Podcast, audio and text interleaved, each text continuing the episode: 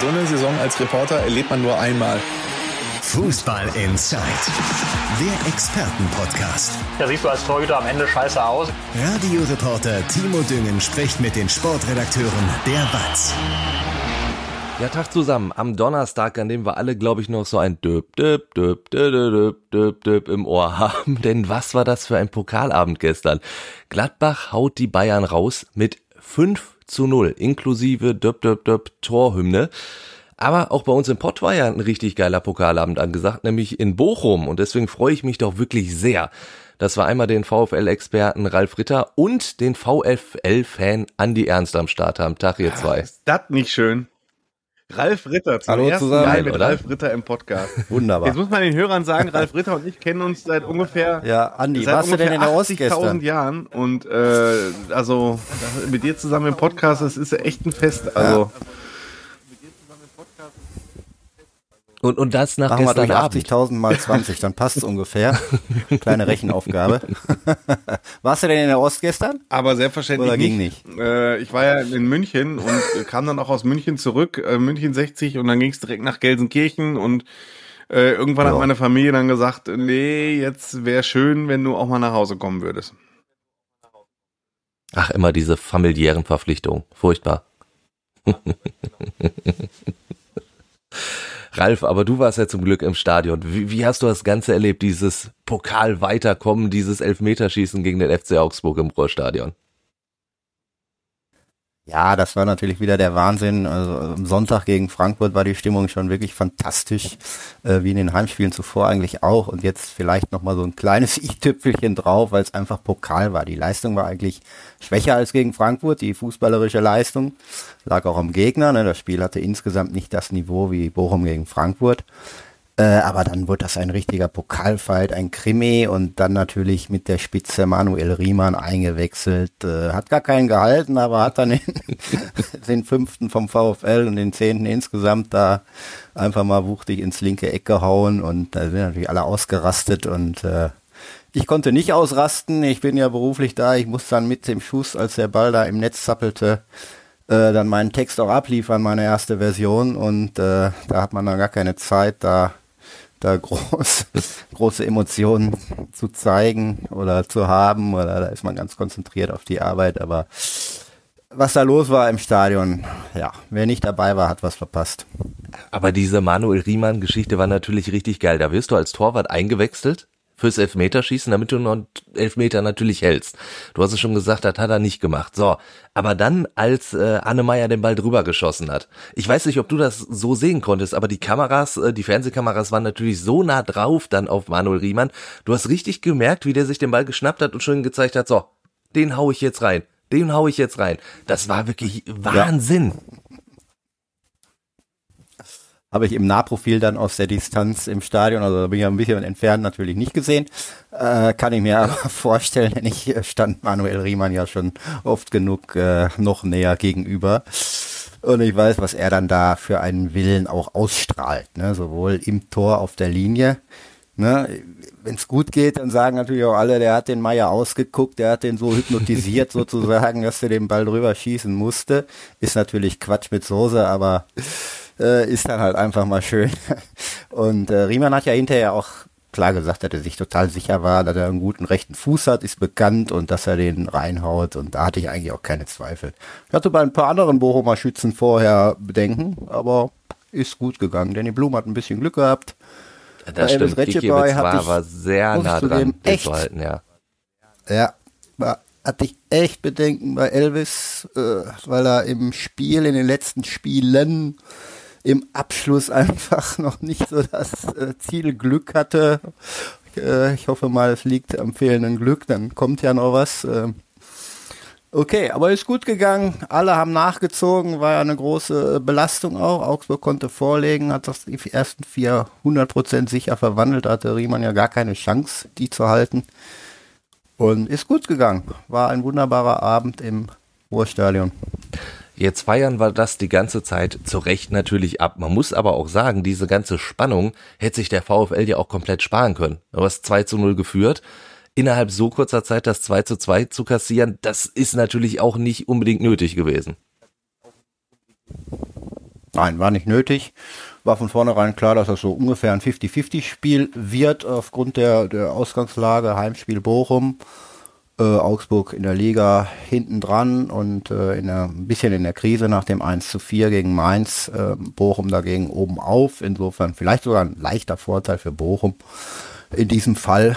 Äh, nicht per se, aber so als Startvoraussetzung haben die Bochumer dann eigentlich auch relativ äh, stabil gemacht, ohne jetzt so ganz groß zu glänzen, das nicht, aber hatten die Partie im Griff. Augsburg war lange Zeit relativ harmlos vorne.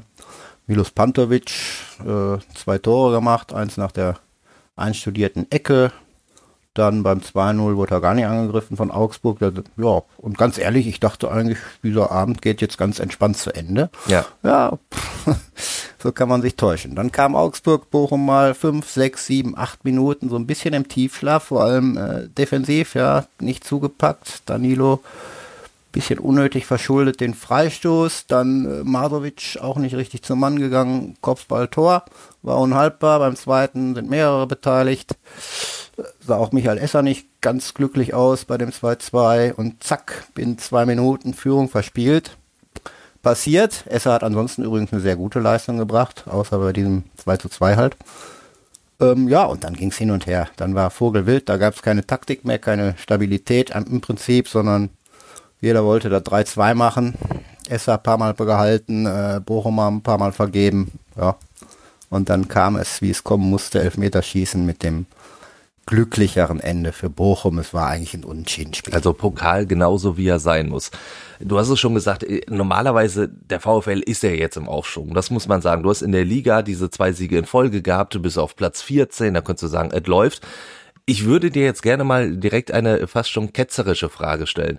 Liegt dieser Bochumer Aufschwung daran, dass die Mannschaft und Trainer Thomas Reis an den richtigen Stellstrauben gedreht hat und dass man jetzt halt auch wirklich so richtig angekommen ist in der ersten Liga? Also an der Stärke des VfL Bochum oder lag es vielleicht auch daran, dass die Gegner natürlich jetzt äh, auch relativ schwach waren, böse gesagt. Also Gräuter führt, ich sag mal so, wenn du da nicht gewinnst, hast du in der Liga auch nichts zu suchen.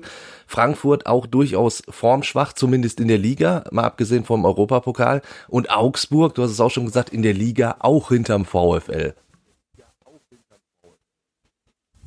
Ja, äh, sehe ich ein bisschen anders. Äh, ja, gerne, also dafür teilweise sind wir da. ist richtig, die Gegner sind natürlich, also Fürth, Frankfurt und Augsburg sind natürlich schwächer als Leipzig und Bayern München, das ist keine Frage. Äh, trotzdem, Bochum ist äh, durchaus angekommen in der Liga. Ähm, Thomas Reis hat schon an ein paar Stellschrauben gedreht. Zwischenzeitlich war die Stimmung im Training, gerade bei denen, die nicht so zum Zuge kamen, nicht so gut. Nicht alle so mitgezogen. Das ist offenbar jetzt anders. Er hat auch die Defensive stabilisiert nochmal, auch systematisch, dass noch mehr äh, Wert darauf gelegt wird, erstmal kompakt und sicher zu stehen und dann die Nadelstiche zu setzen und nicht äh, äh auf Teufel komm raus, ganz, ganz wild da zu, zu forsch zu attackieren, wie es vielleicht in München und auch in Leipzig der Fall war. Hm, führt, da gebe ich dir recht, ist äh, das war so ein Druckspiel.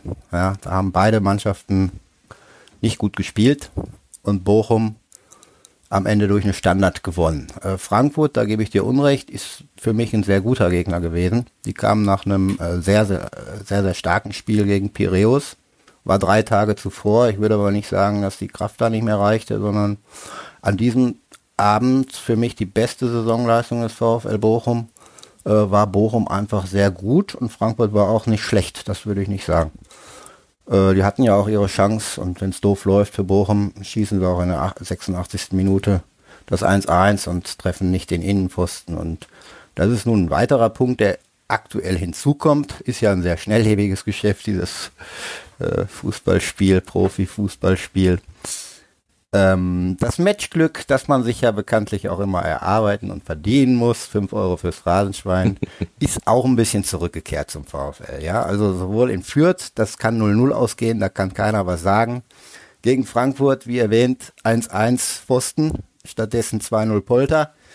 Und Oder Paciencia, der Elfmeter, wenn der schon vorher reingeht. Also im Moment ist so das Moment auf Seiten des VfL, das kann sich auch schnell wieder ändern. Ich habe das ja extra so gestellt, um dich so ein bisschen Also aus der Reserve zu locken. Es gibt ne? nicht den einen Grund. Ne? ja, es gibt nicht den einen Grund, es kommt so ein bisschen was zusammen. Was auffällig ist, äh, wenn ich das noch sagen darf, an der Stelle ähm, gegen Augsburg hat Thomas Reis ja tatsächlich sechs Wechsel in der Startelf vorgenommen. Und wenn man jetzt mal das vergleicht mit der Vorsaison, äh, da konnte der VfL sechs Wechsel nicht kompensieren. Also da gab es einen großen äh, Bruch dann wirklich auch von der Leistungsstärke. Jetzt würde ich nicht sagen, ist jeder Wechsel eins zu eins äh, gleich, aber es gibt nicht diesen Leistungsbruch. Also die, die Qualität in der Breite ist äh, jetzt deutlich größer geworden beim VfL. Staphylidis hat sehr, sehr gut gespielt gestern. Ein Milos Pantovic, lange bei den Fans, in den sozialen Medien zumindest, äh, sehr umstritten, hat gestern eine, vielleicht sogar seine beste Leistung im VfL-Trikot äh, gemacht, nicht nur wegen seiner zwei Treffer und so weiter. Könnte jetzt noch weitere durchgehen. Also die Lücke zwischen 1a und 1ab äh, ist nicht mehr so groß. Das ist ein großes Plus im Moment. Vor allem in der Offensive.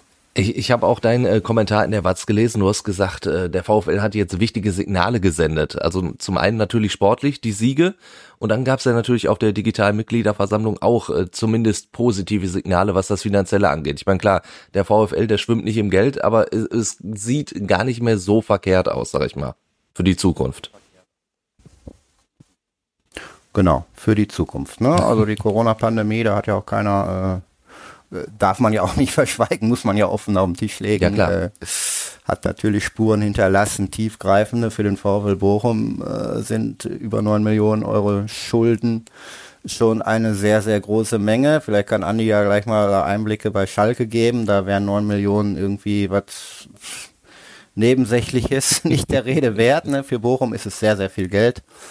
Äh, Das negative Eigenkapital bei 5,4 Millionen, das muss dringend reduziert werden. Aber wie wir alle hoffen, äh, dass die Corona-Pandemie jetzt nicht wieder voll zurückschlägt und sollte das äh, nicht der Fall sein, also dass sie zurückschlägt, sondern weiter Fans ins Stadion kommen und die Vermarktung voranschreiten, Catering etc. pp. Dann äh, sieht's gut aus. Bochum plant mit einem Plus von viereinhalb Millionen Euro immerhin. Haben sie ein kleines Hintertürchen übrigens offen gehalten. Das ging fast unter, falls sie im Winter nachlegen. Auch dafür gibt's Luft, aber das könnte diesen erstmal äh, erwarteten Gewinn etwas drücken. Ja, aber insgesamt äh, ha- hat der VfL Bochum da eine, eine gute Perspektive vorgegeben, in den nächsten Jahren auch die Schulden äh, zu reduzieren und insbesondere das negative Eigenkapital zu reduzieren. Ähm, da ist man wohl auf einem guten und auch aktuell sicheren Weg, was, was die Finanzen angeht. Andi, obwohl Ralf noch nicht so oft bei uns war, hat er intuitiv äh, mir schon die Überleitung natürlich geliefert, die ich jetzt genommen hätte. Denn wenn wir über das Geld sprechen, landen wir natürlich bei Schalke. Und Schalke hat jetzt auch ja gerade die Halbla Halbjahresbilanz fürs Jahr äh, 2021 vorgelegt. Die sieht natürlich auch nicht gut aus, auch aus den besagten Gründen, die Ralf natürlich hatte. Aber auch da kann man sagen, es gibt irgendwann mal wieder Hoffnung auf Schalke. Ach ja, Finanzen. Ich, ich sage immer, ähm, der Vorteil, wenn man Schalke-Reporter ist, es ist auch so ein halbes Wirtschaftswissenschaftsstudium dabei. Ähm, also ich kenne mich jetzt, glaube ich, äh, ziemlich gut aus in ganzen, in, in sehr vielen Abkürzungen und so und auch das ist wieder ein sehr üppiges Zahlenwerk, das Sie gestern vorgestellt haben. Die Zahlen sind natürlich ähm, von oben bis unten mies. Ähm, auch wenn man jetzt als Beispiel, ähm, weiß ich, guck dir Personalkosten an. Also ich habe das Ding vor mir liegen hier links neben meinem neben meinem Schreibtisch, weil ich das immer noch ein bisschen aufarbeiten will. Und die haben im Abstiegsjahr, und das jetzt Vergleich zu Ralf, von so Zahlen kann Bochum träumen, die haben in dem, also dieses Jahr, diese Halbjahresbilanz bezieht sich auf die Abstiegsrückrunde. Und in dieser Abstiegsrückrunde betrugen die Personalkosten des Vereins, enthalten ist natürlich die Geschäftsstelle, enthalten ist natürlich das Trainerteam, aber das macht ja bei weitem nicht so viel aus wie zum Beispiel die Profimannschaft. Aber die Personalkosten des Vereins in diesem halben Jahr waren über 50 Millionen Euro für ein Halbjahr. So, und das ist eine Mannschaft, die in der ganzen Saison, glaube ich, 18 Punkte geholt hat und in der Rückrunde irgendwie 10 oder 11. 50 Millionen Euro. Und allein diese Rückrunde, allein diese, diese. Kannst ja froh sein, dass sie nicht sechs Punkte mehr geholt ja, haben, sonst wäre es noch teurer geworden. Ne? Bei den Punktprämien. Ich habe mal gehört, so der ein oder andere hat da genau, so 90.000 ja, Euro für einen Sieg so oder so. Ne? 30.000 Euro Sachen. Punktprämie. Ja, ne? also und, und was die Bilanz, was die Bilanz halt Geld auch gespart. belastet, ähm, sind so Sachen wie ähm, ich kriege ich krieg wirklich die Formulierung nicht so ganz hin, aber zum Beispiel gibt es außer gebührliche Abschreibungen auf Spielerwerte. Spieler Ralf Ritter ist meinetwegen drei Millionen Euro wert. Durch schlechte Leistungen ist Ralf Ritter aber nur noch 2,5 Millionen ja, Euro wert. Also müssen 500.000 Euro außerordentlich abgeschrieben werden. So in etwa ist das. Und diese Summe beträgt 10,1 Millionen Euro. Das heißt, durch dieses halbe, verflixte halbe Jahr ist der Kader auch mal kurz 10 Millionen Euro weniger wert gewesen. Sowas taucht auch in der Bilanz auf. Noch ein mhm. Wert, Merchandising. Das ist jetzt ein Wert, da ist der VfL Bochum auch neidisch, aber im ersten Halbjahr 2020, als es noch etwas besser lief, da begann diese schlechte Serie erst, hat Schalke 5,7 Millionen Euro Merchandising gemacht. Ich glaube, da träumen 99 Prozent aller deutschen Vereine von. Aber durch den Misserfolg und so Merchandising-Verkauf ist mhm. wirklich alleine vom, vom Erfolg, sportlichen Erfolg abhängig, ist auch das um 2,5 Millionen Euro gesunken. Das heißt, allein diese Abstiegshinrunde hat nochmal zusätzlich zu dem, was ohnehin ein Verlust da gewesen wäre, auch nochmal 20 Millionen Euro einfach mal satt gekostet, ne? Dazu keine Zuschauereinnahmen und so weiter und ein, ein Verein, der 217 Millionen Euro Schulden hat, ähm, das Geisterspiele und ein Abstieg einfach solche Effekte hat, ist ja klar. Um jetzt aber auf dein Licht zu kommen, ähm, es ist, ich wollte äh, ja, sagen, man, jetzt man komm, malt immer sehr schwarz, kommen. aber ähm, es liegt. Soll ich mal eben, Andi, den Vergleich? Weil ja, gerne. Hallo? Soll ich mal eben den, die Vergleichszahl dazu liefern? Dann kann der Hörer das auch einordnen. Merchandising. Halbes Jahr hast du gesagt, 5,7 Millionen Euro, ne? War das damals? Genau, der VfL Bochum hatte jetzt für ein Jahr, also die, da geht das Geschäftsjahr von 1.7. bis 30.6. für die abgelaufene Saison. Das war für Bochum Rekord, 2,1 Millionen Euro ungefähr Merchandising und Plan für dieses Jahr, aber komplettes Jahr rund 2,7. Also so ein, wenn ich es hochrechne bei Schalke, wäre das so ein Viertel. Ne? 3,1 ja. Millionen in dem schlechtesten Halbjahr der äh, jüngeren Vereinsgeschichte. Das ist schon ein satter Wert und jetzt lässt sich's halt besser an. Aber ähm, das ist halt nicht der einzige Grund. Es gibt halt so so sehr viele Maßnahmen. Schalke hat sich mit Zeitpunkt des Jahreswechsels, damals haben sie das natürlich nicht so richtig kommuniziert, weil sie natürlich bei den Fans und bei der eigenen Mannschaft ähm, noch so eine kleine Hoffnung lassen wollten haben sie schon für die zweite Liga geplant, weil es für sie schon mit Jahreswechsel 2020, 2021 das realistische Szenario war.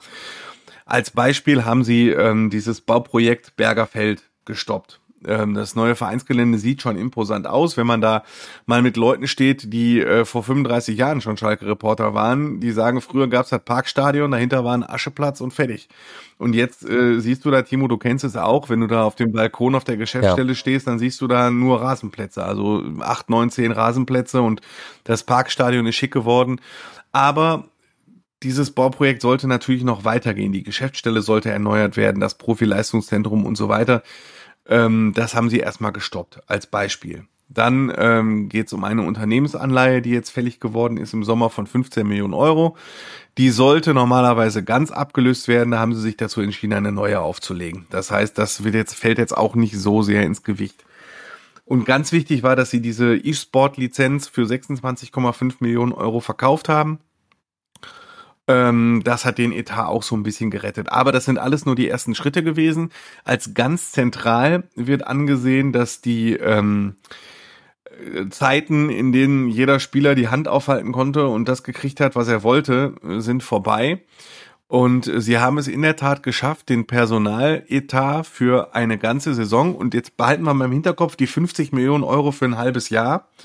Jetzt haben sie allein den Personaletat für die Zweitligasaison ähm, auf geschätzte, offiziell bestätigt sind die Zahlen nicht, aber sie sind 20 bis 22 Millionen Euro. Nur noch für die Profimannschaft. Für Schalke ist das erheblich. Äh, in vergangenen Zeiten haben sie schon mal die 100 Millionen Euro Grenze angerissen. Zu Zeiten, in denen Klaas-Jan Hünteler mit sieben Millionen stand und Fafan mit 6,5 und Raoul auch. Da ging alleine für drei Spieler so viel weg wie jetzt für die ganze Mannschaft. Orientiert haben sie sich ähm, an einem an einer Zahl, die im DFL-Report immer steht. Im DFL-Report wird immer einsortiert, wie hoch der Etat pro ähm, ich, ich kenne ihn jetzt nicht, mir wurde es halt nur so erzählt, wie hoch der Etat der Mannschaften ist, die in den, im oberen Drittel der Tabelle stehen, im mittleren Drittel und im unteren Drittel. Und in den vergangenen Jahren war es wohl so, dass die Mannschaften, die im oberen Drittel der Zweitligatabelle zwischen den Plätzen eins und sechs standen, immer zwischen im Schnitt 20 und 22 Millionen Euro Personaletat hatten. Der VfL zum Beispiel hatte weniger, dafür hatte zum Beispiel der Hamburger SV, der immer Vierter geworden ist, Ich, ich wollte es gerade sagen, wie hoch hat der HSV diesen Genau, Schnitt deshalb nach ist so der Schnitt getrieben? 20 bis 22 Millionen Euro und daran hat sich Schalke orientiert und so setzt sich diese Summe zusammen. Und ähm, das ist ein ganz entscheidender Schritt gewesen, als Beispiel. Was halt noch dazu kommt, dass jetzt wieder Zuschauer zugelassen sind. Äh, beim VfL Bochum kamen auch in der Aufstiegssaison im Schnitt wären, wenn es ähm, keine Geisterspiele gewesen wären, bestimmt 20.000 im Schnitt gewesen. Ja, Schalke hat allein 40.000 Dauerkarten verkauft. Ähm, das Geld wird jetzt Ende Oktober, wurde jetzt, glaube ich, eingezogen. Das ist auch nochmal ein ganz dicker Batzen. Und wenn du im Schnitt 450.000 50.000 Zuschauer werden sie bestimmt erreichen, wenn sie so erfolgreich bleiben. Das ist natürlich auch ganz wichtig äh, für den Verein, ähm, um nach vorne zu kommen. Also die Aufgaben, das hat Christina Rühlhammers, die Finanzvorstellung gesagt, sind immer noch sehr herausfordernd. Die Lage ist immer noch richtig mies. Ähm, sie können aber den Schuldenstand wohl auf unter 200 Millionen Euro drücken und äh, haben Pläne, um den Verein auf eine solidere Zukunft vorzubereiten. Aber der Weg ist natürlich weit und der sportliche Erfolg steht über allem und je schneller der Wiederaufstieg gelingt, desto besser. Und wer so Zahlen hat, der sollte besser nicht den Weg des ersten FC Kaiserslautern gehen. So, dann wäre es natürlich richtig bedrohlich.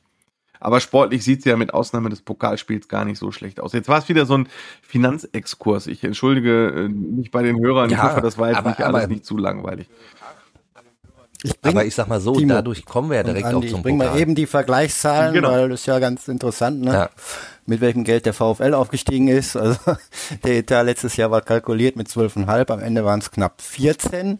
Darin drin sind dann aber auch schon die Aufstiegsprämien, die da natürlich Wahnsinn. zu Buche schlagen. Ja. Also kalkuliert war er bei 13 Millionen. Und äh, diese Saison übrigens in der ersten Bundesliga nicht weit entfernt von Schalke mit 24 Millionen Euro. Fürths Etat ebenfalls aufgestiegen, lag noch ein bisschen darunter.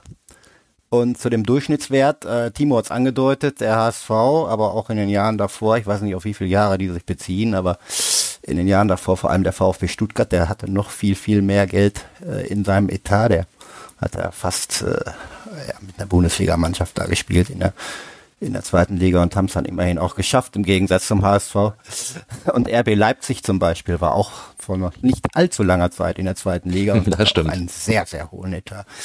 Äh, Das heißt also, damit kein Missverständnis aufkommt, äh, dieser Durchschnittswert, das heißt nicht, dass die Mannschaften drei, vier, fünf und sechs einen Etat über 20 Millionen Euro Ähm, haben. Sie Die haben sich natürlich auch angeguckt, wie das in den vergangenen Jahren war, auch bei solchen Mannschaften. Ähm, und der HSV, gerade der HSV, hat wohl im ersten Jahr nach dem Abstieg den, den Personalkostenetat überhaupt nicht verändert. Also ähm, der war genauso wie in der Abstiegssaison, weil sie gedacht haben, äh, Ja. mein Gott, wir steigen jetzt einfach für 180 Punkte und Glaub. steigen wieder auf. War ein Für schönes den Debakel. HSV war gar nicht im Hinterkopf, dass sie das, dass es Ja. die Möglichkeit gibt, es nicht zu schaffen. Und deswegen Ja. wurden sie halt so ein bisschen negativ überrascht und äh, jetzt hat der HSV dann doch eine ty- typische Zweitligamannschaft so, ne? Ähm, und Ja, überleg mal, was wahrscheinlich so ein Aaron Hunt und Louis Holtby damals zusammen an, an Ganz Gehalt genau. kassiert haben. Ich glaube, das hat schon genau alles den Weg wollte. Schalke einfach Wahnsinn. nicht gehen. Das ist klar. Ja. Ja. Trotz allem, äh, auch wenn es ja äh, finanzielle Lichtblicke jetzt vielleicht dann irgendwann geben sollte, äh, diese Überleitung, weil du gesagt hast, jetzt haben wir so viel über Zahlen gesprochen, muss man ja dann doch irgendwie nehmen, weil der DFB-Pokal hätte ja Zusatzeinnahmen beschert. Es wären äh, über 500.000 gewesen, wenn du in die nächste Runde eingezogen wärst. Du hättest vielleicht ein Heimspiel gehabt. Stell dir mal vor, du holst dann, äh, hättest einen richtigen Kracher gehabt, hättest so eine volle Arena gehabt. Es wären dann auch nochmal so Einnahmen gewesen, halt über einer Million wärst du wahrscheinlich gelandet. Ja, hätte, hätte Fahrradkette, ne? Stattdessen hat Dimitrios Gramotzes sich ja durchaus so ein bisschen verzockt. Ich meine, du hast äh, deine drei formstärksten Spieler draußen gelassen, Freisel, Terodde, Ovian. Und Andi, ich weiß ja, du hast ja direkt den Finger in die Wunde gelegt äh, bei der PK nach dem Spiel, hast direkt nachgefragt und Dimitrios Gramotzes hat ja da so ein bisschen, ja, ich würde mal sagen, zerknirscht geantwortet, hat gesagt, ja, im Kader besteht ja nicht nur aus 12, 13 Mann und er war da überzeugt und naja, wenn es geklappt hätte, dann würde ja keiner meckern. Aber das kann doch kein Argument sein, hätte ja auch gut gehen können. Also das war ja ist, schon leichtfertig. Äh, ja, du, äh, du kannst ja auch vorstellen, dass äh, mit so Ralf, Ralf kennst du ja auch aus und du ja auch, dass so ähm, Diskussionen ja nicht bei einer Pressekonferenz enden. Also wir haben über dieses Spiel und über die Folgen des Spiels so in, in den Kreisen ähm, ne, mit Trainer und, und und Team drumherum und so haben wir schon echt äh, sehr lange diskutiert, auch unter Kollegen und ich bleib aber dabei. Ähm, dass es total fahrlässig ist. Es belastet den Etat nicht. Also Schalke plant immer nur mit äh, dem Einzug in Runde zwei. Es wären also Zusatzeinnahmen gewesen. Du musst jetzt nicht in, dem, in der Bilanz irgendeinen Posten streichen. Aber du hast schon recht. Ich habe die Zahlen gerade vorgestellt. Eine Million Euro fürs Achtelfinale. Das wäre schon nicht so schlecht gewesen. Kriegst du ähm, ein gutes Los und das ist ja durchaus möglich. Es gab ja schon einige Überraschungen. Zu Hause kannst du vielleicht sogar noch weiterkommen. Und dementsprechend fand ich ja. ihn schon sehr fahrlässig, vor allen Dingen, weil er vorher gesagt hat, wir werden nicht auf Schlüsselpositionen pausieren. Ähm, da in der Startformation so viele Änderungen vorzunehmen. Äh, du hast es schon angesprochen, Freisel, also sagen wir so, äh, von wem wir anders. Wäre das Spiel gegen Heidenheim nicht morgen, sondern am Mittwoch gewesen, hätten fünf andere Spieler gespielt nämlich wie von dir angesprochen, Freisel im Tor, äh, Ovean, der beste Linksverteidiger der zweiten Liga, Terodde, der Zweitliga-Rekordtorjäger, Danny Latzer, der Kapitän, war auch fit, der hätte auch von Anfang an spielen können. Und der Rechtsverteidiger Mehmetcan Aydin, der war auch fit, der saß auf der Tribüne, wurde so ein bisschen geschont, weil er ein paar Oberschenkelprobleme hatte zuletzt, aber wäre es da um Titel oder Pokale oder Aufstieg, Abstieg gegangen, hätten die alle fünf gespielt das zeigt ja, dass dieses Pokalspiel für Dimitrios Gramotzis nicht so wichtig war wie die Meisterschaft. Das kann man ja auch noch so verstehen. Ähm, aber das dann mit Belastungssteuerung zu erklären, da setze ich dann mal doch ein Fragezeichen hinter, weil ich glaube, dass eine Profimannschaft schon drei Spiele innerhalb von sechs Tagen aushalten muss.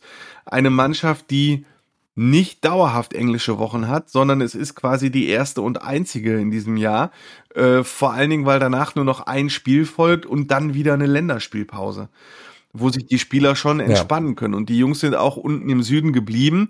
Das heißt, die spielen, ähm, sie sind am Montag nach München geflogen, waren bis heute Donnerstagmorgen in München, äh, sind heute Morgen rübergefahren, die 100 Kilometer nach Heidenheim, haben, haben sich also wirklich sehr in Ruhe, sehr abgeschieden, ohne jeglichen Reisestress vorbereiten können. Ähm, wenn man das alles zusammennimmt, plus die Tatsache, dass es durchaus ein schwieriger Gegner ist. Auswärts München 60. Ich war zum, in meinem Leben zum ersten Mal da im Grünwalder Stadion. Ich habe das total genossen, so diese alte Atmosphäre, diese Fußballtradition. Und äh, die, die, die sind, also das war richtig durchdrehen. Das war total imposant, was dort abgelaufen ist. Und wenn ich weiß, ich habe so einen schwierigen Gegner, so eine imposante Kulisse, es geht für den Verein um so viel Geld dann schone ich nicht diese fünf Spieler. Also ich bleibe da bei meiner Meinung. Es war unfassbar gezockt und Gramozis hatte es selber gesagt, der Mannschaft fehlt die Tiefe. Das ist eine Aussage, die intern natürlich nicht ganz so super angekommen ist, als er es gesagt hat vor ein paar Wochen. Deswegen hat er sich jetzt sehr bedeckt gehalten, ob offiziell oder auch in kleineren Runden und äh, auch im Interview mit dem Kicker heute hat er das nicht wiederholt. So, wir müssen das, Zitat war, glaube ich, wir müssen das Thema nicht nochmal neu aufgreifen. Natürlich will er jetzt nicht nochmal anecken im internen Kreis. Aber es ist ja so. Eine Mannschaft, über die er selber gesagt hat, der fehlt die Tiefe. Und da beziehe ich mich auf das, was Ralf gesagt hat in der zweiten Bundesliga vor einem Jahr hätte der VfL Bochum in einem Pokalspiel bei München 60 auch nicht fünf Leute austauschen können, weil, dem Vf, weil der VfL vor einem Jahr keine B11 hatte. Und genauso ist es bei Schalke auch. Da kommt Marvin Piringer spielt im Sturm, ja, ein talentierter Spieler, aber der ist halt nicht Terodde. Auf der linken Seite setzt der äh, Gramozis Darko Cholinov ein, der die Position überhaupt nicht kann und der sich so schlecht gespielt ja. hat, dass er nach 22 Minuten ausgewechselt worden ist, weil er einfach auf der Position überhaupt nicht zurechtgekommen ist. Und ähm, jetzt so im Nachhinein hätte er Ovia, also ich habe auch das Argument gehört, ah, das Spiel war so gelaufen, der Terror, der hätte da auch nichts reißen können. Und da sage ich, nein, wenn er in der normalen Formation gespielt hätte, dann hätte Ovean links gespielt und dann wäre Schalke überhaupt nicht so unter Druck geraten. Das ist jetzt meine These. Du sendest ja vielleicht auch ein ganz anderes Signal an den Gegner und auch an deine Mannschaft selbst, wenn du deine beste Ganz Elf genau. Und dann gerätst du nicht in Rückstand und die Münchner Löwen, die waren in der zweiten Halbzeit, obwohl sie einen Mann mehr hatten, einfach auch platt. Und auf Dauer hätte Schalke da viel, viel bessere Chancen gehabt in der Top 11. Deshalb meine Überschrift, äh, ne, Gramotzes äh, verzockt äh, das Pokalspiel. Und wie du schon gesagt hast, das Argument, ja, äh, hinterher, wenn es gut geht, dann sagen alle Reporter genau die richtige Belastungssteuerung. Nee, also das ist jetzt für mich halt Ausrede und äh, ich glaube, er weiß selber, dass er es verzockt hat. Ich habe mich ein bisschen geärgert. Also meine Frage war, ähm, da wir den Otto ja nicht einspielen, meine Frage war, äh, äh, Dimi, aber ich tut's ihn, äh, weil wenn man so viel Zeit miteinander verbringt äh, und das habe ich jetzt mit ihm gemacht äh, durch die ganzen Trainingseinheiten und Trainingslager und so. Ich sag, Dimi, nimmst du die Niederlage so ein bisschen auf deine Kappe? Und da kann man ja an seiner Stelle sagen, ja, komm, bin Risiko eingegangen. So, und das ist, betrifft nicht nur mich übrigens. Äh, unter, gefragt, es gibt warum, ja die, ne? die Ja. Pressekonferenz wird ja, äh, stellt Schalke über den eigenen YouTube-Kanal online. Und darunter waren gestern Abend, habe ich zuletzt geguckt, waren 250 Kommentare und nahezu 240 äh, gingen in die Richtung, in die ich gefragt habe. Dimi, gib's doch mal zu und kritikresistent und du hast es verpokert und sag doch einfach die Wahrheit und so, ne? Und er fragte halt, wie du gerade richtig gesagt hast, zurück, warum? Ich bin von der Aufstellung überzeugt gewesen, so, Ja. ne? Oh, also das hätte er auch ein bisschen anders lösen können, weil er nämlich genau weiß, ähm, das war sehr riskant. So, jetzt habe ich wieder viel geredet. Ich äh, wollte nur meine Meinung verteidigen. So eine deiner Ich wollte, ich Markenzeichen. wollte meine Meinung noch verteidigen und vertreten, ohne Hat sich nichts geändert. ohne jetzt, auch wenn wir ohne jetzt lange nicht mehr äh, gesehen zu vergessen zu erwähnen, dass er sich ja durch die Siegesserie vorher in der zweiten Bundesliga auch ein bisschen Respekt verschafft hat. Ich hab, ich will ihn ja jetzt Richtig, nicht grundsätzlich richtig. in Frage stellen. Meine Kritik bezieht sich konkret auf dieses eine Spiel, das er als Trainer vercoacht hat. Und vorher vier Siege ohne Gegentor, das ist auch sein Werk. Vorher hat er einfach gute Entscheidungen getroffen und hat sich auch Respekt verschafft. Aber dieses eine Spiel hat er versaut. Ja, aber, aber, aber bröckelt der dadurch jetzt nicht schon wieder so ein bisschen? Ich meine, er hat, du sagst es, er hat, er ist ja schon, wir haben das ja oft gesagt, angeschlagen in diese Saison gegangen. So, jetzt hat er sich endlich mal was, was erarbeitet, hat dann sich diesen Respekt verschafft. Und dann, ja, vergeigst du es halt bei 1860 München. Da, da kriegst du doch direkt den ersten Kratzer, wo du gerade äh, Ja, poliert hast. ähm, ich habe mich da auch so ein bisschen an und wir haben ein Interview gehabt, äh, der, unser Sportchef Peter Müller und ich mit Ruven Schröder und da haben wir ihn darauf angesprochen, der Vertrag von Gramozis gilt ja nur bis Saisonende. Und da haben wir ihn noch darauf angesprochen, ob denn schon Vertragsgespräche terminiert sind, äh, weil regulär ist es ja im Profifußball, läuft ein Trainervertrag aus und man ist einigermaßen erfolgreich, dann setzt man sich wenigstens in der Winterpause, im Wintertrainingslager oder was weiß ich zum ersten Mal zusammen und sendet vorher halt schon die Signale aus. Und sowas gibt's halt noch nicht. Ne? Also Ruven Schröder hat klar gesagt, äh, wir leben im Hier und Jetzt. Ne? Und so ist das auch mit Dimi besprochen. Ähm, und er hat auch gesagt, wir werden alle am Erfolg gemessen. Das gilt für Dimi und das gilt auch für mich. So, Erfolg ist auf Schalke Aufstieg. Und ähm, für mich war DFB-Pokal immer auch so eine Art Bonus. So, also nach dem Motto, wenn, wenn Gramotz Schalke spielt eine gute Saison, wird am Ende aber vielleicht Vierter, Fünfter, zieht aber meinetwegen so ins Pokal-Viertelfinale ein oder Halbfinale, dann hast du als Gramotzes halt noch so einen Bonuspunkt, wo du dann sagst, oh komm, der, der Erfolg hat uns Geld beschert und so, dann hast du halt größere Chancen. Jetzt schleppt er dieses selbst verursachte Pokal aus, auch noch mit sich im Rucksack hinten, hinten ran. Und das wissen die Schalker auch, dass das äh, sehr riskant war. Und ähm, ja, jetzt würde ich sagen, muss er schon überzeugen in der Saison. Ich meine, meinetwegen muss er jetzt nicht aufsteigen. Wenn sie 70 Punkte holen und der beste Tabellenvierte der Zweitligageschichte werden, ähm, dann kannst du auch immer noch sagen, komm, also Gramotzes hat mit uns eine super Saison gespielt. Ne? Das will ich jetzt nicht sa- Ich will jetzt nicht sagen, er muss zu 100 Prozent auf alle Fälle aufsteigen. Aber ähm, die Saison sollte schon sehr überzeugend sein, damit er noch eine Chance bekommt. Und es gilt immer noch, dass Teile der Schalke-Fans sehr, sehr äh, skeptisch immer noch sind und bleiben. Die dann sagen, äh, Schröder hat einen, einen super Kader zusammengestellt und äh, da könnte jetzt auch Ralf Ritter Trainer sein, weil Ralf Ritter, ich weiß nicht, ob du es wusstest, ist ein sehr erfolgreicher Jugendtrainer.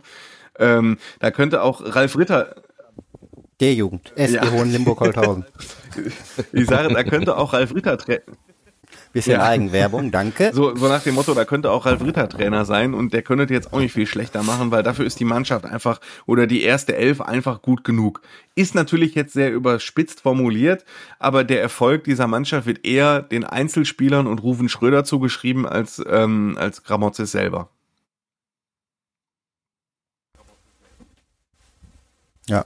Darf ich mal eben nachfragen, weil ich hatte neulich in einem anderen äh, Kommentar gelesen, äh, du hast es jetzt anders formuliert, es war auch nicht dein Kommentar, wenn Gramozis nicht souverän aufsteigt, da stand sogar nicht nur nicht aufsteigt, sondern souverän aufsteigt, dann ist er nicht zu halten. Das hat mich etwas gewundert, also du relativierst das jetzt hier gerade, ne? Ähm, ich, ja, souverän, also sagen wir so, ähm, das war doch mein Kommentar. Mit souverän aufsteigen meine ich, werden sie jetzt, ja, doch, doch, werden sie jetzt, also ich, ich mache das so ein bisschen auch an Punktzahl, an überzeugenden Spielen fest. Wenn du jetzt ähm, mit Kratzern dich mit 55 Punkten in die Relegation rettest, äh, nachdem du irgendwie in der Rückrunde 20 Punkte geholt hast, ähm, wird's halt auch schwierig, weil du musst ja auch in die Aufstiegs, wenn du, wenn du wieder aufsteigst mit so einem Gefühl, mit so, mit so einer Euphorie reingehen, wie der VfL Bochum das macht, ne? Und dementsprechend, so war das Wort souverän gemeint. Dass du schon das Gefühl haben musst, hier ist ein Trainer, der hat die Mannschaft, der hat es geschafft, mit der Mannschaft eine richtig geile Runde zu spielen. Im Moment zumindest was die zweite Liga angeht, lässt sich's ja gut an. Ich bin ja jetzt kein Fan, der denkt, auch Ralf Ritter wird mit der Mannschaft auf Platz 1 Du hast mich noch nicht im Training also erlebt. dafür beobachte ich die Trainingsarbeit. Nein, Spaß beiseite. Alles gut. dafür, dafür beobachte ich Gramozis in der Trainingsarbeit. Ähm, das kommt jetzt vielleicht auch falsch rüber, aber äh, ich, ich finde ihn auch echt okay. Ne? Also ähm, er ist jetzt kein Tedesco, der äh, seine Taktik ähm, von links nach rechts und kreuz und quer erklären kann. Ähm, taktisch und fußballerisch raffiniert ist das jetzt auch nicht, was er macht. Also Schalke spielt eigentlich grundsätzlich immer das gleiche System, ähm, während bei Tedesco und bei Manuel Baum halt äh, ähnlich wie bei anderen Trainern Aufstellungen 0,0 vorhersehbar waren und Taktiken, weil sie, weil es so ausgeklügelte Strategien waren, ist das bei Gramozis eigentlich kein Problem, äh, weder für uns noch für gegnerische Trainer zum Beispiel. Ähm, raffiniert ist das jetzt nicht, was er spielt, aber muss es ja auch nicht. Ne? Also ich hatte ein Interview mit Frank Schmidt, dem Trainer von Heidenheim, das äh, erscheinen wird. Wenn der Podcast erscheint, ist das schon erschienen, deswegen kann ich ja drüber reden. Der dann auch sagt, Gramozis ist für die zweite Liga genau der richtige Mann für Schalke, weil er nämlich die zweite Liga kennt und weil die Schalker Mannschaft so zusammengestellt ist und so spielt, wie es in der zweiten Liga sein muss. Die haben drei 1,90 Spieler in der Abwehr, die stehen defensiv sehr stabil, gehen viel über Standardsituationen. Ja, in der zweiten Liga wird halt nicht super Fußball gespielt. Da sind es halt eher einfache Sachen. Und dafür hat er die richtigen Leute geholt und dafür stellt er auch die Mannschaft richtig ein. Und das ist halt auch ein Teil der Wahrheit. Deswegen würde ich ihn da auch in Schutz nehmen. Es ist mir auch wichtig, das jetzt halt zu sagen. Ich komme jetzt hier rüber als der größte Trainerkritiker. Dabei wollte ich echt mich nur auf dieses eine Spiel beziehen. Bisher hat er seine Arbeit in der zweiten Liga ganz gut gemacht. Entscheidungen wie den wie Torwartwechsel zum Beispiel, das war goldrichtig. Was haben wir vor dem Rostock und nach dem Rostock-Spiel über diese Top, über diesen Torwartwechsel geredet? Wie umstritten ist der gewesen? Ja. Und jetzt so im Nachhinein kann man sagen, richtige Beobachtungen im Training gemacht. Ähm, dieser Martin Freisel ist übrigens vom Typ her, von dem werden wir, sollte er länger auf Schalke bleiben, noch sehr viel hören, weil er nämlich original äh, Rari der Typ Manuel Riemann ist. Das ist ein absolut irrer, Oh. irrer Typ, dieser Martin Freisel. Also äh, wirklich jetzt. Äh, wir haben den in der Pressekonferenz neulich mal gehabt und äh, auch bei den Ansagen, die er sonst macht, da haben wir uns angeguckt und nahezu jeder einzelne Reporter hat gesagt, Manuel Riemann 2. Jeder einzelne. Weil es war einfach ja, dann so. freue ich mich ja aufs Derby nächste Saison, Ja, also total. aber also hoffentlich in der wirklich- ersten Liga. Also ein Äh. wirklich irrer Typ. Der hat sich ja auch aufgefallen, dass er, ähm, als er bei, auf Schalke unterschrieb, war sein erster Satz war ja äh, übrigens, ich bin jetzt keiner, der auf der Bank sitzt und seinem Ko äh, Ko- Kollegen Torwart die Daumen drückt. So, aber er sagt, ich will spielen, warum soll ich dem dann die Daumen drücken, der spielt? Also mach ich nicht. Ja, äh, also das. Ja, ich hatte ja darauf gehofft, dass die beiden dann aufeinandertreffen im Pokal, ne? Aber Boah, das geht geil. ja leider nicht mehr. Aber Dann in der Liga, nächstes Jahr aber ein hoffentlich richtiges, in der Das wäre Bundesliga. ein richtiges, richtig geiles Doppelinterview geworden. Das muss ich schon sagen. Also Ah, die beiden schade. hätten sich auch Auge in Auge gegenübergestanden auf dem Spielfeld. Das war jedenfalls genau die richtige Chance Entscheidung. vertan.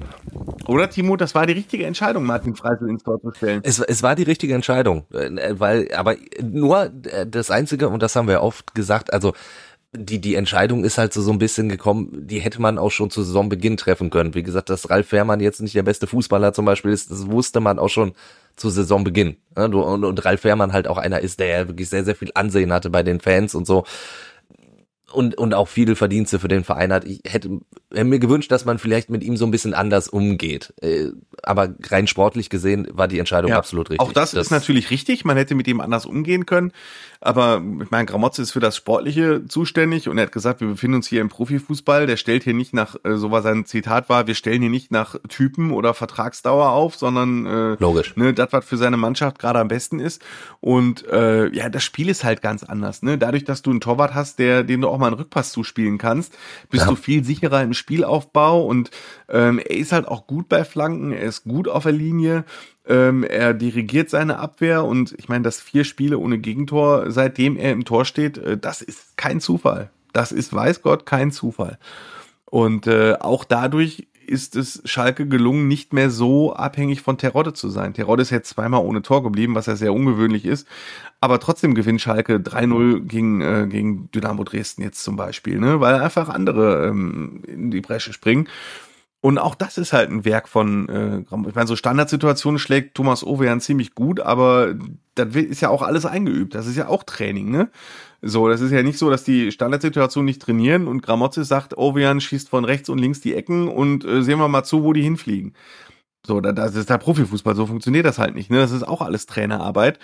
Und das macht er schon ganz gut. Und in der Mannschaft gibt es aufgrund des sportlichen Erfolgs aktuell jetzt auch nicht so viel Zank und so, ne? Und äh, auch muskuläre Verletzungen, über die wir in den vergangenen zwei Jahren ungefähr jede Woche diskutiert haben. So war ist die Luft ja. in Gelsenkirchen, Bur einfach, oder Bur oder Erle, glaube ich, wo die Erle. ist die Bergerfeld, sagen wir Bergerfeld, ist die ja, Luft auf dem so. Bergerfeld anders, dass da dauernd die Oberschenkel zerren und die Muskelfasern reißen und so.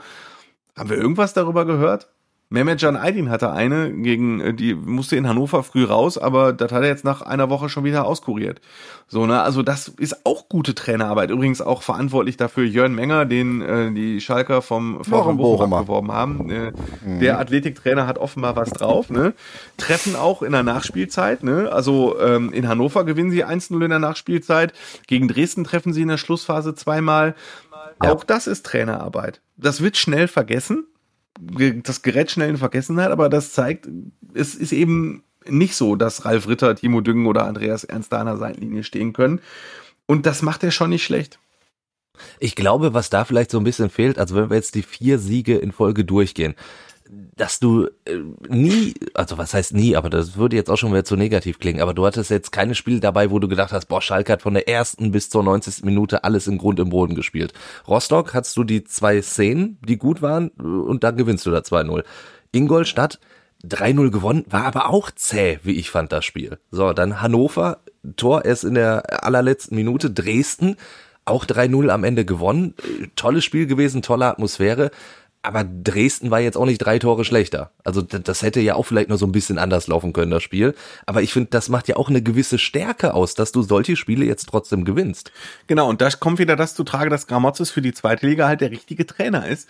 Wenn er nämlich auch sagt, auch das gehört zur zweiten Liga, sich einfach auch mal ein bisschen zurückziehen, geduldig bleiben und dann im richtigen Moment dann zuschlagen. Dann ist halt der Gegner auch immer überlegen. Dafür ist diese Liga auch sportlich so ausgeglichen. Ne? Und gegen Dresden gab es eine Phase 20, 25 Minuten, da lag der Ausgleich schon so ein bisschen in der Luft. Und Schalke, und das betonen halt auch alle Trainer, auch Frank Schmidt hat das betont, äh, ist halt somit die effektivste Mannschaft, die es da gibt. Weil die sich diesen Sturm zusammengeholt haben mit Terodde, Bülter und Ovian über links. Die lassen halt echt kaum was aus. Es sei denn, der gegnerische Torwart, so wie jetzt bei München 60 zum Beispiel, hat einfach einen Sensationstag und holt einfach alles raus. Dann kann das schon mal passieren. Hannover zum Beispiel, da war Schalke feldüberlegen und Ron-Robert Zieler hat einfach alles gehalten. So, irgendwann musste Ron-Robert Zieler raus und irgendwann am Ende hat Schalke dann noch 1-0 gewonnen. So, ne, das kann dann schon mal passieren. Aber sie sind vorne individuell dann so stark besetzt, äh, da fliegt einfach mal irgendwie meistens, beziehungsweise immer ein Ball rein. Ja, und so war das dann halt auch in den Spielen. Heidenheim wird jetzt nochmal eine ganz andere Nummer. Heidenheim ist halt wirklich so eine klassische Zweitligamannschaft. Äh, ja. Das wird auch nochmal eine heiße Kiste. Ganz genau, das wäre es nämlich Heidenheim, Darmstadt, Bremen, das sind jetzt die nächsten Gegner. Das sind auch wirklich sehr, sehr gefährliche Gegner, weil die sind äh, so tabellarisch ein bisschen abgeschlagen. Also äh, vor allen Dingen im Fall von Bremen natürlich auch weit hinter den eigenen Ansprüchen so ein bisschen. Aber das sind natürlich auch Mannschaften, die gerade in dieser zweiten Liga gefährlich sind, die auch durchaus Potenzial haben. Also das, das wird so eine richtige Härteprüfung für Schalke, weil dann Ja. geht's ja Anfang Dezember Genau. äh, zum FC St. Pauli. Das, Ja, das und, äh, und du kannst im Dezember das auch noch fortsetzen. Ähm, und das ist halt so typisch Schalke, ne? Also so wie ich jetzt das jetzt auch schildere, ähm, geht's halt so, ich zeige jetzt dann in unserem Bildschirm immer mal, ich zeige erst mal ging's negativ, fing's an mit München, erst, nee, erst fing's negativ an mit den Finanzen, Kurve nach unten. Dann fing's mit dem Licht an, dann gab's wieder Schatten mit München 60, dann gab's wieder Licht, weil vier Siege in Folge und jetzt kommt wieder Schatten. Also ich muss dann wieder, die Achterbahnkurve geht wieder nach unten. Dann geh mal die vier Siege durch. Hansa Rostock, Ingolstadt, ja, Dresden, Hannover. Was haben die vier Mannschaften äh, gemeinsam? Sind unter den letzten acht. das sind auf jeden Fall drei Aufsteiger. Ich meine, das sagt auch schon viel. Und jetzt ne? kommen hintereinander, wenn du schon Heidenheim und ähm, ähm, Darmstadt und Darmstadt. Bremen als interessant bezeichnest. Äh, nach Bremen kommt jetzt nochmal Sandhausen, okay, aber du hast dann hintereinander im Dezember FC St. Pauli, 1. FC Nürnberg und Hamburger SV.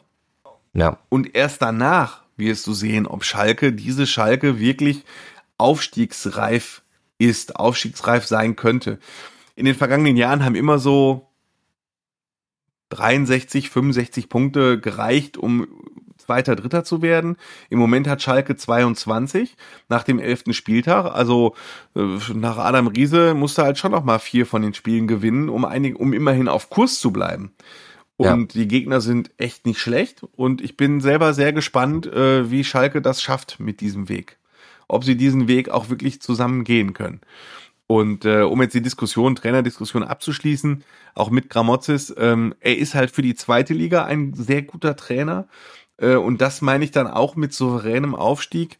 Ähm, das ist halt so dieses Problem, traut Schalke ihm zu, auch in der Bundesliga ein guter Trainer zu sein, wenn sie aufsteigen. Das ist halt auch so eine große Frage. Guck dir Stefan Leitl an, super Zweitligatrainer, aber gut, Fürth ist jetzt noch ein anderes Thema als Bochum oder so, aber wir holen halt keinen Punkt. Und sowas kann Schalke halt nicht gebrauchen, wenn du dann in die Bundesliga aufsteigst, ein Trainer, der, hm, und der meinetwegen dann nicht souverän aufgestiegen ist, dann be- bestünde dann sehr schnell Konfliktpotenzial.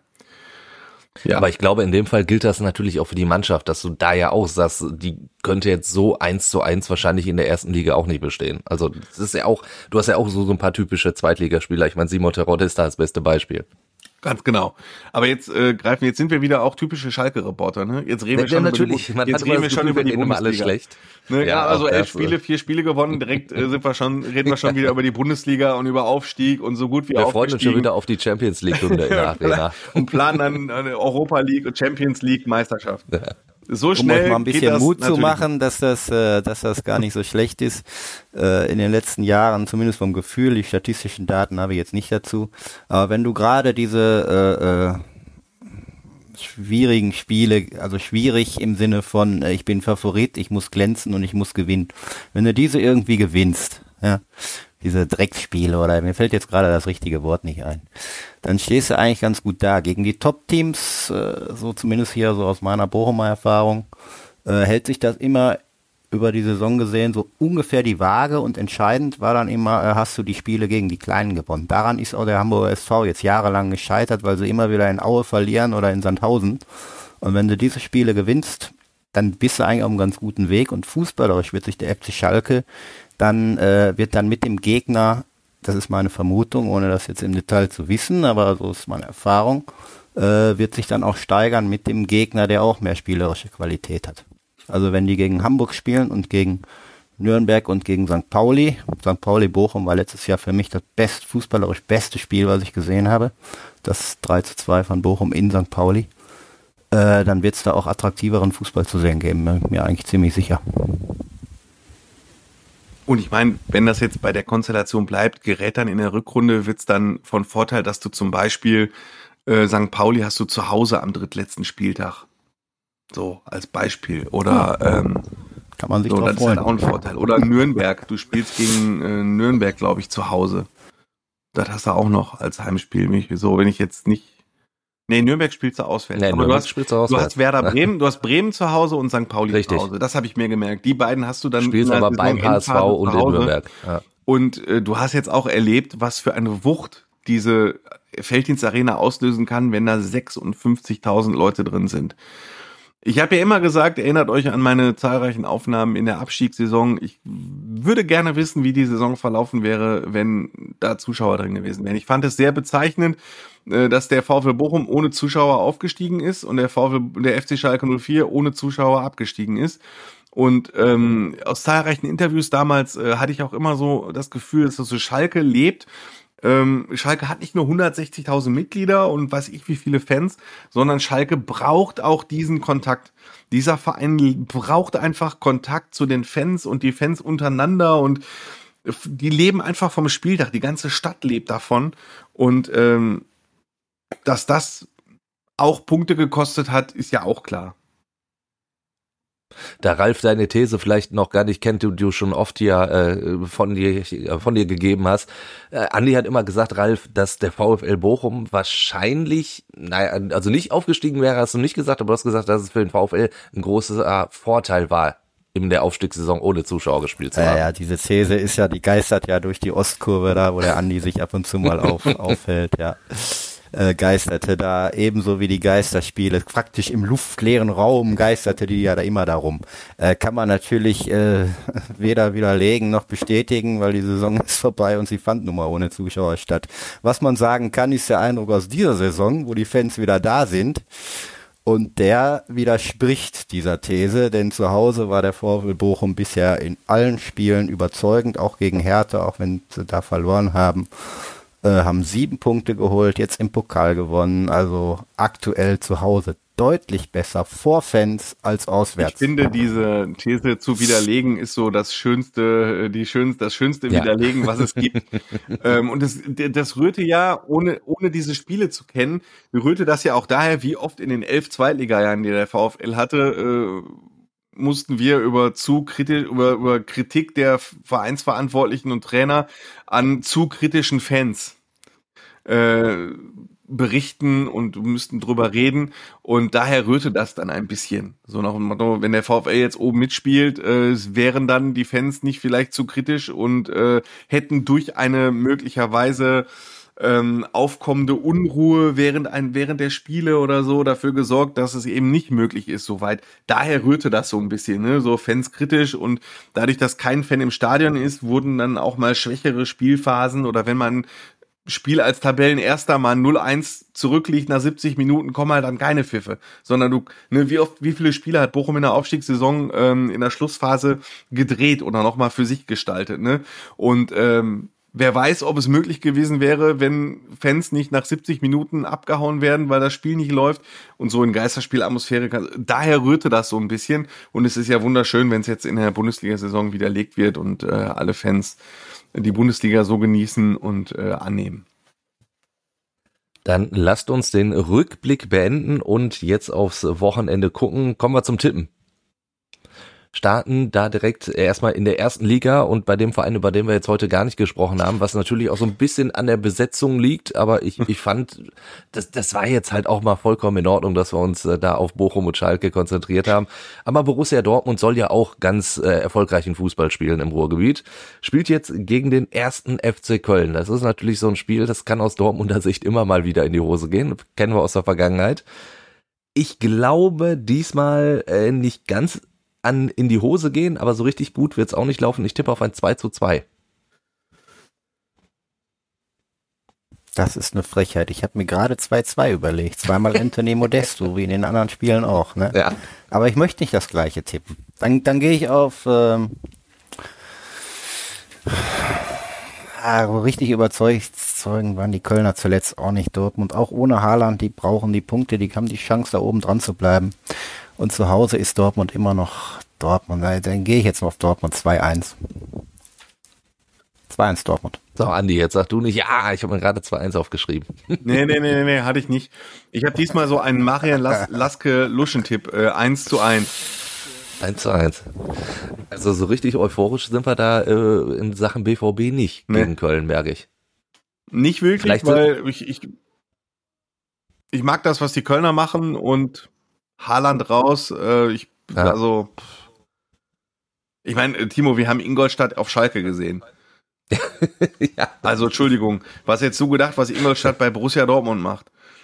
Natürlich war es jetzt nur ein Pokalspiel und äh, aber selbst der zweite Anzug von Borussia Dortmund, äh, naja, also Hätte ohne, ohne Haaland äh, normalerweise, ja. fehlt halt was. War nicht und berauschend, ne. es gibt nur englische Wochen und äh, Dortmund hat dann, glaube ich, nächste Woche ist dann wieder eine Champions League Woche und äh, also ich Vor allem bin- gegen Ajax, wo sie ja was gut zu machen haben. Also, gegen Ajax und so, da gibt's dann auch noch so ein paar Konzentrationen drauf. Und ich glaube, wenn du gegen diesen ersten FC Köln äh, den Steffen Baumgart da als zwölfter Feldspieler von draußen antreibt, wenn du da auch nur ein Prozent nachlässt, nicht weil du ähm, vielleicht nicht motiviert bist, sondern einfach äh, aufgrund der Gesamtumstände nicht deine beste Mannschaft, ähm, du hast englische Wochen, nicht genug Kraft. Das nutzt Köln aus und dementsprechend glaube ich, das wird ein Punkt werden, ein Unentschieden werden, 1-1. Im Punkt, äh, Ralf, wäre das für den VfL Bochum in Gladbach auch was Feines? Ja, das, das wäre was sehr Feines. Ich würde trotz dieser jüngsten Erfolge sagen, das wäre wie ein Sieg für Bochum. Äh, vor allem, wenn man jetzt Gladbach gegen Bayern gesehen hat. ne, Das war natürlich Fußball von nochmal in einer anderen Dimension. Und wenn man die Einzelpositionen durchgeht, äh, vielleicht abzüglich im Tor, weiß ich nicht. Will auch niemand zum Nahe treten, aber dann ist Gladbach einfach auf jeder Position individuell besser besetzt. Äh, Bochum braucht schon einen Sahnetag und äh, die werden einen Sahnetag haben. Ich bleib mal Optimist und sag dann da auch mal den Marian das Geluschen-Tipp, wie ich gerade gelernt habe, 1 zu 1. Andi, was ist dein Tipp? Äh, ja, da der Rari und ich noch nie in äh, einer Runde saßen, äh, kennt Rari meine Regel nicht, äh, die ich schon, äh, glaube ich, verfolge, seit ich neun Jahre alt bin. Die geht wie Timo Düngen. Oh, Du tippst nie gegen den VfL Bochum. Und ich habe so, so viele Spiele Borussia Mönchengladbach gegen VfL Bochum gesehen und ähm, ja, dementsprechend äh, setze ich auf ein 2 zu 1 für Bochum. Gut, ich, ich darf ja den Buhmann spielen, auch, auch Ja. bei euch. Also ich, ich tippe auf, auf Borussia Mönchengladbach, tippe da auf ein, auf ein 2 zu 0. Ich glaube, die, die strotzen jetzt wirklich auch so dermaßen vor Selbstvertrauen. Und, und Breel Embolo trifft ja plötzlich das Tor. Andi, das hätten wir so in der Form auch nicht Ja, erlebt. aber Obwohl wir, der wir beide viel wissen, er mitbringt. trifft es Ne? nie konstant. Deswegen kommt jetzt nach einem Richtig, Spiel mit richtig. zwei Toren Ja, kommt ein Spiel, in dem er äh, zehnmal aufs Tor schießt und äh, quasi zehnmal vom Borussia Park Richtung Bökelberg. Ja. höchstwahrscheinlich, spielt höchstwahrscheinlich. vielleicht Tyram oder Player, die kamen von der Bank, ne? Also schon eine Hammertruppe Das eigentlich. stimmt. Also, Da, da muss ich auch mal ganz kurz, als, als wirklich äh, Tyram und, und Player noch wirklich eingewechselt wurden, hast du gedacht, so eine Ja. schlechte Truppe hat Gladbach echt nicht zusammen. Also das ist, ist schon Wahnsinn. Allerdings. Dann, Inter auch wieder dabei, also ja, wir schauen. Dann zweite Liga, Heidenheim gegen Schalke. Ähm, ja, Heidenheim typischer Zweitliga-Club, Andi, du hast es auch schon gesagt. Ich glaube, das wird echt schwierig für Schalke. Da würde ich jetzt ähm, ja den Marian Laske äh, Luschentipp nehmen. da war ein 1 zu 1 tippen. Ich sag 0-0. Nee, äh, ich war schon sehr, sehr oft in Heidenheim. Äh, äh, wunderschön, kannst dich drauf freuen. Das Andi. stimmt, ja. Und sie haben so ein bisschen an Heimstärke verloren. Ähm, Marc Schnatterer nicht mehr da. Was sollen sie machen? Marc Schnatterer, Hab ich genau. mit Frank die hab Schmidt ich drüber gesprochen. Liga habe ich gestern Äh, Frank gesehen Schmidt ist ja jetzt im 15. Jahr da und er sagte mir, auch im 15. Jahr passiert noch mal was Neues, nämlich Heidenheim hat zum ersten Mal in seiner so langen Amtszeit nach drei Siegen die sie zunächst Ja. hatten, drei Spiele in Folge verloren. Also gibt, ist jetzt wirklich so, wenn man jetzt rein auf die zweite Liga geht, äh, trifft eine Mannschaft, die dreimal hintereinander verloren hat und in diesen drei Spielen zehn Gegentore kassiert hat, auf eine Mannschaft, die viermal Ja. in Folge gewonnen hat und äh, kein Gegentor kassiert hat. Also Favorit ist eindeutig Schalke. Wirklich eindeutig. Ja. Ich gehe auch auf Schalke und äh, die gewinnen da, genau wie Bochum letzte Saison dort gewonnen hat, mit 2 zu 0. Terodde macht 1. Dann hat er Den endlich das, das richtige Rekord, aber dann doch nicht vor heimlicher Kulisse. Wäre dann auch irgendwie doof. Ja. Ich glaube, das würde er in Kauf nehmen. das denke ich wohl auch. Kommen wir zu einem äh, Terodde Ex-Club. Dort, wo er einst seine Karriere begonnen hat, beim MSV Duisburg. Die spielen beim Hallischen FC. Timo Düngen ist MSV-Fan und ich will ihn immer, ich Ja. frage ihn jede Woche, Timo, wie läuft's denn beim MSV? Du, du fragst mich nicht, äh, du, du, du schickst mir böse äh, WhatsApp-Nachrichten.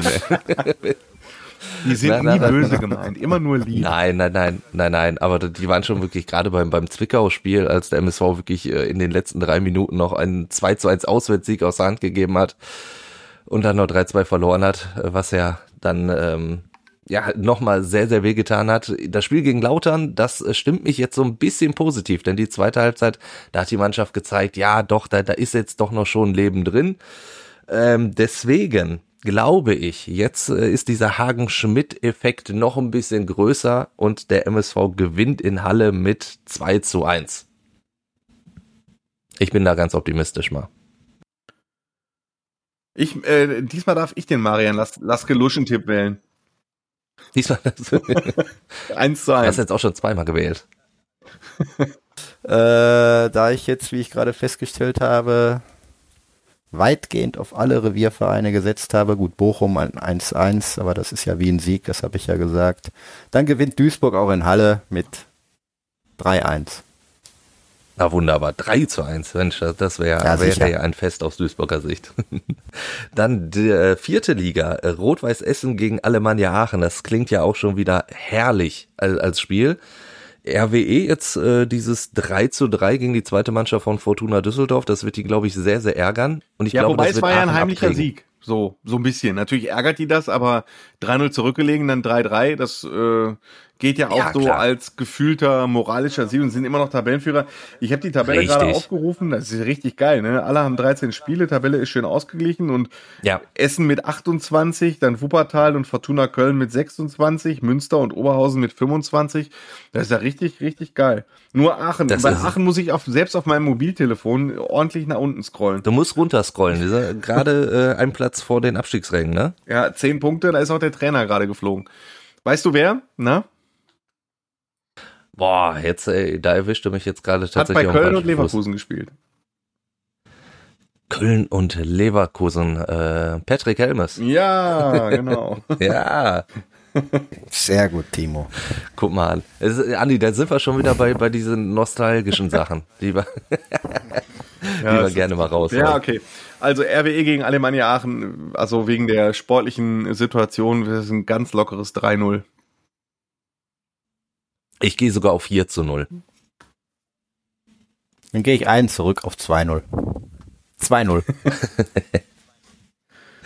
Zu guter Letzt dann das allerletzte Spiel, was wir haben, die zweite Mannschaft von Fortuna Düsseldorf gegen Rot-Weiß Oberhausen. Das ist dann siebter gegen fünfter. Und Andi hat es ja schon gesagt, das ist ja wirklich alles sehr, sehr eng.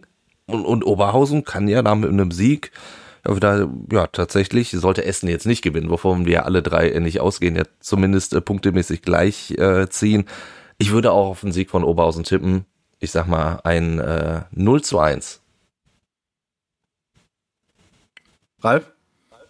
Wer macht? Ich. Ach, ich hatte Ja, neulich das jo. Vergnügen mit Mike Terranova. Das war ein netter Kerl. äh, 2-1 für Oberhausen. Und da irgendeiner immer den, äh, nachdem wir das schon in Essen das nicht gemacht haben, den Marian Laske Luschentipp nehmen, dann nehme ich diesmal eins zu eins. Schon wieder. Das ist, das ist immer so, Rari, meistens, wenn du mit Marian Laske tippst, äh, ne, wie äh, Timo und ich und wer auch immer dann hier ist, wir begründen unsere Tipps dann und sagen dann, äh, Ja. dann das spricht dafür, das dagegen. Und äh, Marian, was tippst du? 1-1. Und dann kommt das nächste Spiel. Das ist aber gemein. Also ich muss mal sagen, dann aller spätestens nächste Woche muss Marian wieder dabei sein, damit er sich mal wehren kann. Ja. Ja, dann lassen wir uns Okay. überraschen, ob Marian dann vielleicht nächste Woche dabei ist. Es hat mir auf jeden Fall mit euch Liga beiden noch? sehr, sehr viel Wattenscheid Spaß 09 gemacht. oder Äh, nicht? Nee, Nee, also, nee, wir gehen, also bis runter zur Kreisliga C gehen wir dann im auch Moment. nicht. Ja, das, das stimmt natürlich. wir können auf Wunsch von Ralf Ritter natürlich Auch auch noch die, Zweite S Mannschaft von die SG VfL. Hohenlimburg tippen. Was machst du? U11, U U10 oder was? Ralf? U12 wäre das. Äh, D1-Jugend, also Jahrgang 2009. Ich weiß Dann nicht, tippen wir das noch. Gegen wen geht's U12 am Wochenende? ne? Gegen den SC Obersprockhövel. Wir sind Dritter. Äh, Obersprockhövel ist Achter und damit Vorletzter in dieser Gruppe. Also mein lockeres 6 zu 1. Ja, klare Kiste. Nehme ich Ohne an. Gegentor, 5-0. Eigene Mannschaft kann ich jetzt nicht tippen, aber ich gehe auch auf Sieg. Ja, Jungs, hat mir Sehr sehr, viel schön. Spaß gemacht. Du merkst, Timo, wenn, wenn Ralf Ritter und ich aufeinandertreffen, dann dauert's sowieso immer. Dann noch. dauert es noch länger, Ja, als wenn wir, ja. wir beide nur aufeinandertreffen. Also ich merke schon, diese Runde sollten wir definitiv wiederholen. In diesem Wenn Sinne, so wenn lange ihr da draußen will, noch ja. irgendwelche Anmerkungen... Ja. Wenn ihr da draußen eine Anmerkung, Anregungen habt, schickt uns das gerne per Mail äh, hallo at fußball-insight.com oder schickt uns äh, was über WhatsApp. Die passende Nummer findet ihr in den Show Notes und dann hören wir uns nächste Woche wieder. Dann ja vielleicht äh, mit dem Tippgott Marian Laske. Bis dahin, ciao. Bis dann, ciao. Tschüss, bis dann.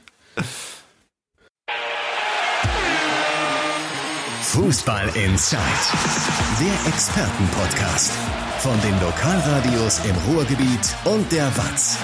Jeden Donnerstag neu, überall, wo es Podcasts gibt.